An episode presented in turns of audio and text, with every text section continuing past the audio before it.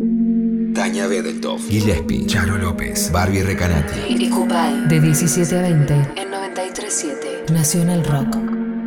Eh, estamos en Icupay, en Nacional Rock 93.7, eh, era en este Zoom abierto al pueblo desde el Estado.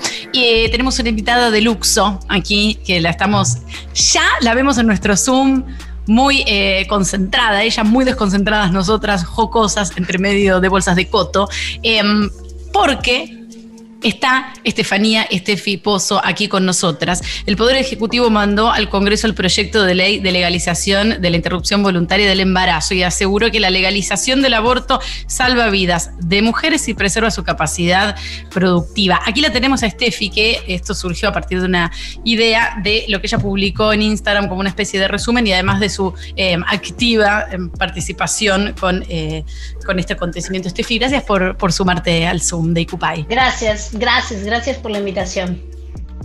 Bueno, contanos un, poco. Hiciste un resumen muy bueno porque eh, si, hay algo que pasa en los medios ahora y con estas noticias, primero hay gente que está muy asustada cuando habla, no sé si vieron eso, prendés la tele y la red y gente como con el tema de la de como gente muy cómoda, eh, mucha información muy confusa y vos hiciste un resumen muy eh, copado desde todos los 11 medios en los cuales trabajás y también en tu cuenta de Instagram. Sí, eh, un poco la idea es, eh, bueno, poder como leer y contar, porque básicamente de eso se trata eh, la tarea periodística. Y entonces dije, como yo leí el proyecto, porque cuánta gente se sentó a leer el proyecto, yo me puse a leer el proyecto y dije, no puede quedar solo en mi cabeza esto.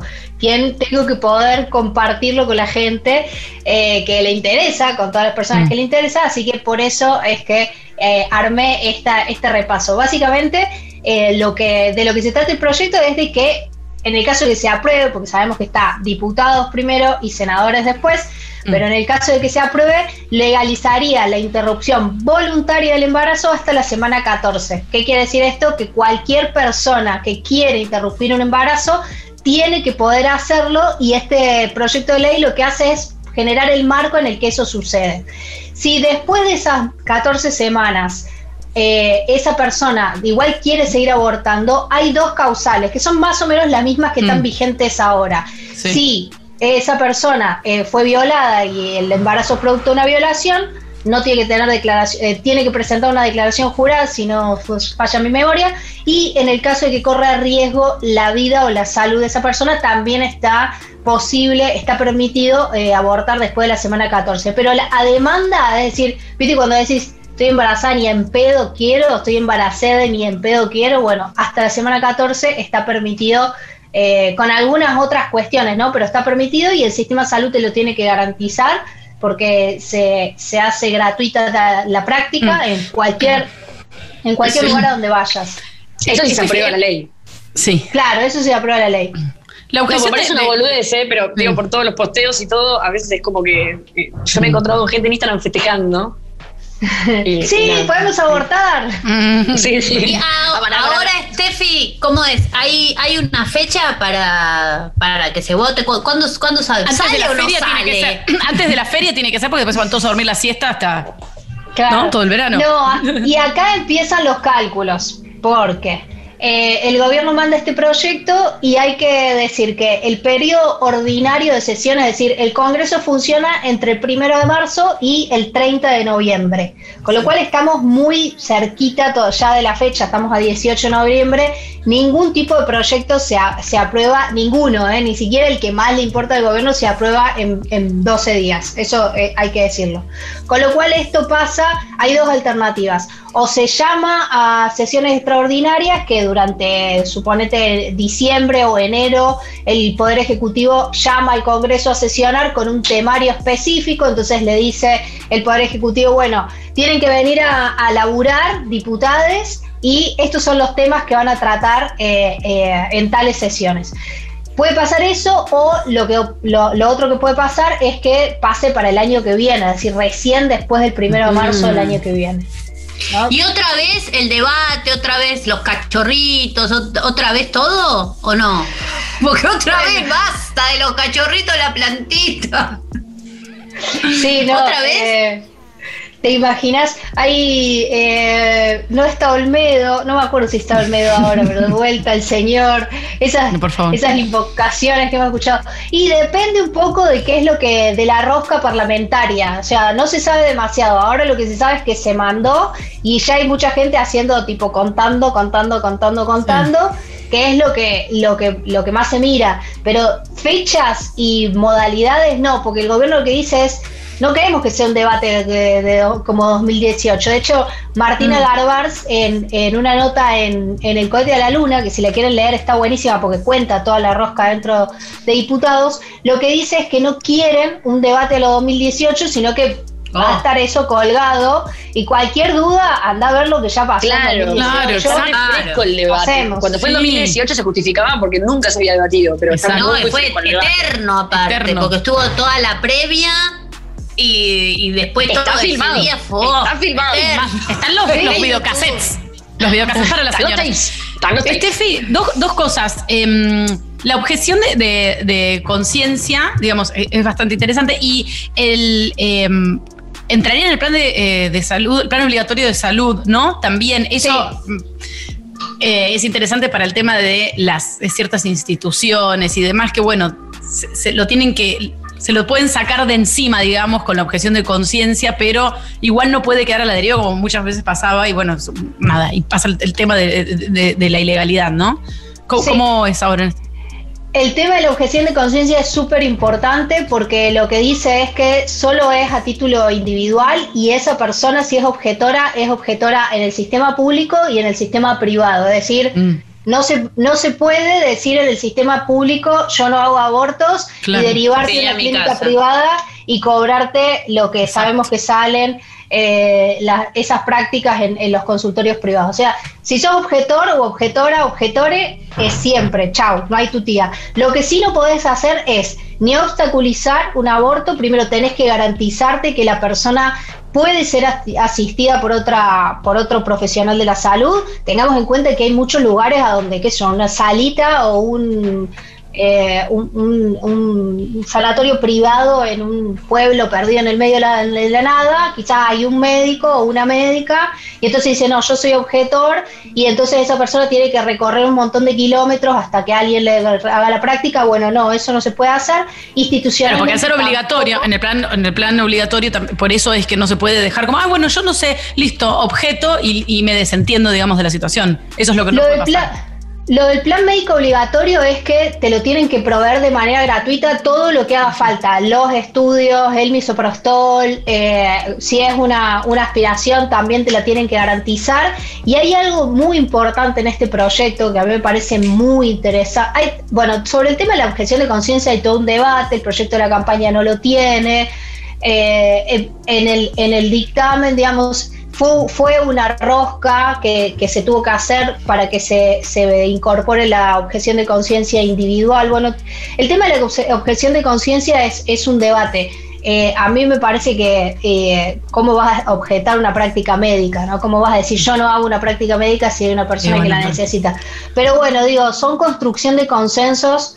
eh, entiendo las, la muñeca legislativa. Ahora, con el tema de la digamos, de- del plan médico obligatorio. Hay algo muy importante en este proyecto, que es que hay atención post-aborto. Entonces, si una persona llega al sistema de salud, cualquiera sea, con complicaciones de un aborto, no importa si fue legal, si está dentro de las causales, no importa nada, esa persona tiene derecho a ser asistida. Y esto es muy importante porque esto es lo que salva vidas. ¿sí? Entonces, esto está buenísimo el proyecto. De hecho, en, el MIS Observatorio eh, hicimos un resumen que lo pueden buscar en las redes del MIS Observatorio, en la web también está además. Y, y eso está y es muy importante porque además todo lo que dice el proyecto no es una obligación de la persona que quiere abortar, sino que es un derecho. Entonces yo tengo derecho a hacerlo como se me cantan las... Claro. No sé. O harinas. Eh, yo tengo una duda muy eh, boba. Sí, Tengo una duda muy boba sobre, sobre la ley que, que nunca pregunté y tal vez este es el contexto, tal vez no, tal vez me sin ni idea. ¿Sabes? si Largate, esto- Barbie, es ahora. No, pero sí, cu- cuando vas a estudiar medicina, esto implica algún tipo de cambio cuando te formas. Porque en, en las- en los, en lo- los espacios privados los raspajes son re comunes pero los abortos no son tan comunes, entonces, más allá de que vos puedas objetar cuántas personas están preparadas para hacerlo y cómo se estudia en, la universidad, si de repente es algo que ya eh, va a ser como de moneda corriente y que se tiene que hacer un montón, como eh, tengo esa duda de, cuál si hay una formación extra o si todos los médicos están preparados para hacerlo normalmente y simplemente lo objetan como es espectacular tu pregunta, Barbie, porque, porque la respuesta. Bárbara Recanati, eso sí. Es bárbara, bárbara es bárbara. Eh, mm. Hay que decir que los médicos, les médicos, no saben hacer abortos con misoprostol en general, no estudian. Hay algunas cátedras de aborto en algunas universidades que forman parte de la militancia de los les profesionales de la salud y de les docentes y estudiantes y demás adentro de esas facultades. Por ejemplo, en Rosario tienen una cátedra sobre aborto, pero el resto de les médicos no saben hacer abortos con misoprostol, no lo saben hacer. Derivan en general a las, eh, a las consultorías y eso es muy grave porque básicamente no tienen idea de cómo manejar. Hay muchas médicas y seguramente ustedes, si yo les pregunto ginecólogos, nombres de ginecólogos, y me nombran eh, un par, hay muchos de esos que directamente no hacen recetas porque tienen miedo a, hacer, eh, a tener causas por supuesto que eso es una aberración porque dejas a una persona sin ningún tipo de asistencia, ¿no? De vuelta. Entonces, hay mucho desconocimiento por parte de los profesionales de la salud que no trabajan específicamente y que no se interesan personalmente en saber cómo se usa el misoprostol y qué hacer frente a una situación como esa. Y eso es lo bueno de esta ley también porque obliga al sistema de salud a capacitarse. Entonces eso ah, buenísimo. Ok, o sea que vos ahora vas a estudiar medicina y, está la materia aborto. Estamos hablando con. Sí, perdón, Estefi, porque estamos hablando un montón, estamos hablando con la periodista Estefanía Pozo, no los quería interrumpir. Sí, Bárbara. no, eso depende de cada facultad, pero sí, dentro del sistema de salud, por ejemplo, si vos sos, eh, qué sé yo, un, un, ginecólogo venía a hablar, pero eh, no sé, otro profesional de la salud y estás en el servicio de ginecología o de salud sexual y reproductiva, sí o sí vas a tener que tener capacitación. Y eso lo dice el proyecto. Porque además, y eso también dice el proyecto y está buenísimo, el sistema de salud tiene que responder con una determinada cantidad de, eh, de, tiene que garantizar el acceso a la salud, el trato digno, la confidencialidad. Es decir, no puede pasar que, por ejemplo, una niña violada eh, termine siendo expuesta eh, frente a los medios de comunicación, como vimos lo que pasó en Jujuy y en, y en, el resto de los lugares, ¿no? En Tucumán también. Entonces, la ley dice eso, deben tratar bien, dar información, acompañar y demás, y en, el, en, en, en eso también tienen obligación de ser eh, confidenciales. Claro, justo yo te iba a preguntar algo de esto, porque mm, yo me acuerdo en el 18 cuando estaba todo el tiempo la gente posteando que tuvo como más efervescencia, leía mucho Facebook de, personas trabajadoras de, la salud, pro vida, posteando, bueno, pero si sale, que vengan, si yo las atiendo, vas a ver con la infección que te vas a ir, o cosas así, re tétricas y, y, qué, miedo, ¿no? Porque también es como... ¿qué, qué, pasa? Ahora si vos vas a un lugar y te, te maltratan o te amenazan, tendríamos la posibilidad de ir a denunciar. Y como mínimo lo que tenés es que la ley dice eso. O sea, vos podés ir con la ley y si alguien viene y te dice, ¿para qué abriste las piernas? Vos le decís, mm. cosa, esto que estás haciendo es cualquiera, digamos. Y sí, si vos tenés alguna forma, o sea, si, te pasa eso, eh, en, teoría deberías poder acudir como mínimo a las autoridades del sistema de salud al que hayas ido, digamos, o de, eh, del, eh, del, hospital o de la clínica, porque, a ver, una vez que esto se vuelve una ley, no hay opción. Es decir, no puede venir a decirte el director del hospital, ah, bueno, qué sé yo, le cae mal. Ah, me importa tres carajos, tiene que garantizar la práctica. Entonces, hay, hay, un, hay, un, hay una obligación por parte de la institución de, eh, de dar respuesta a eso, digamos. Estefi, te puedo hacer una última pregunta. Eh, dijiste un montón de veces este proyecto y yo te quiero preguntar, desde la ignorancia, ¿cuáles son las tres diferencias más grandes entre este proyecto y el 2018? Eh, mira, este proyecto lo que tiene es, eh, la o sea, tiene la objeción de conciencia que se está, está, todo ese debate. Después, eh, el periodo, el periodo de la campaña, del proyecto de la campaña era entre cinco, cinco días posteriores, es decir, vos pedías hacer un aborto Claro, eh, cinco días y ahora son diez. Y eh, hay algunas cosas que estaban en el proyecto de la campaña que no están ahora, que tiene que ver con la accesibilidad del aborto en personas que tienen algún tipo de discapacidad, personas migrantes, eh, sordomudas y, demás, que eso no está. no, es que no, no, es que las excluyen para nada, sino que en el proyecto de la campaña estaba explícitamente y en el proyecto que se envió ahora no. Y hay algunas cosas legales también sobre eh, las penas, cosas que, eh, por ejemplo, en el proyecto de la campaña, eh, se, como que no estaba una, una de las penas que están en este proyecto, no están, digamos, hay, hay, una cosa de que, no, que en el proyecto que, mandó el Ejecutivo está penado, digamos, el aborto, pero lo que se hace es bajarle la pena para que no, no vaya a la cárcel la persona. Es decir, si vos tenés una pena de más de tres años, no es escarcelable y en el caso de este lo que se hizo fue bajar la cantidad de la pena para que, se, para que sea un delito este, que, no te mande en cana, básicamente, que no suceda otra Belén, ¿no? Claro, eh, pero eso tiene que ver con, las cuestiones legales. Y si lo permitía hasta la semana 14, entonces por, él no es un delito, sí, ¿qué pasa si... Si es 14 semanas y media, si es 15 semanas, claro. Como de repente 14 semanas podés, 15 semanas no vas a ir presa, claro.